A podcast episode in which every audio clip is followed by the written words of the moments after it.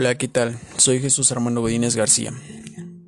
Hoy hablaremos sobre la globalización. Para empezar, ¿qué es la globalización?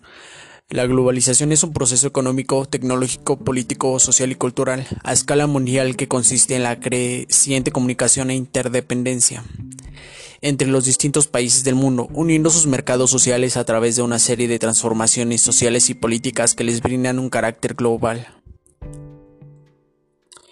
¿Qué impacto ha generado la globalización en nuestra identidad y cultura?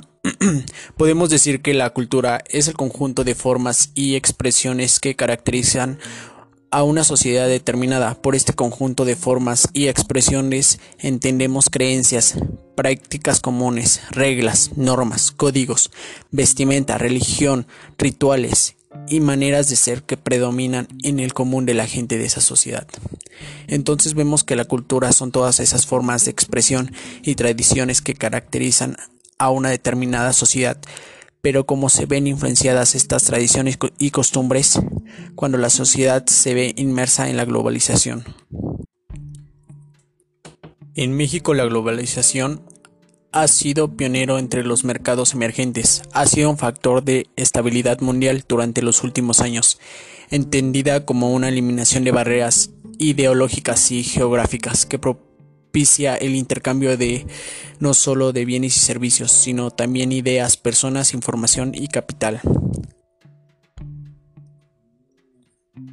¿Qué hubiera pasado si no hubiera sucedido el descubrimiento de América?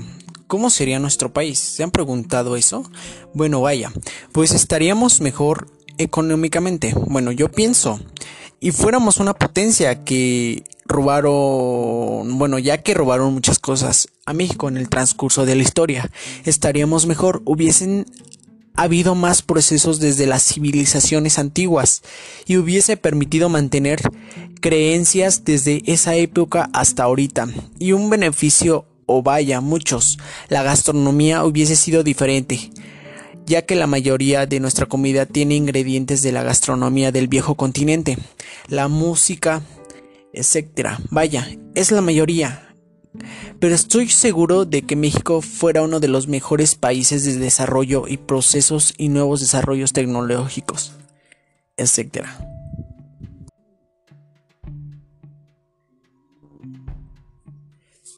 ¿Qué piensas sobre la forma de actuar y comportarse de nuestra sociedad mexicana? Sinceramente la mayoría de la sociedad mexicana no tiene una forma de actuar o comportarse adecuadamente. Una forma elite, dirían por ahí, vaya, ya que nuestra sociedad está muy pobre en educación. No digo que sea principalmente en general, pero sí la mayoría, y eso afecta y no solo es la educación, sino que son más cosas y, lamentablemente esto va empeorando. ¿Qué aspectos necesitamos cambiar en nuestro comportamiento para crecer como cultura y país? Que el desarrollo de los seres humanos sea sin importar la condición social o económica, que estos tengan siempre un factor cultural, esté inmerso en su desarrollo conductual, social y económico, de que de una u otra manera influye para que las personas almacenen un nivel. Y ahora me doy cuenta que México tiene todo para crecer, pero no somos nada nada educados o organizados.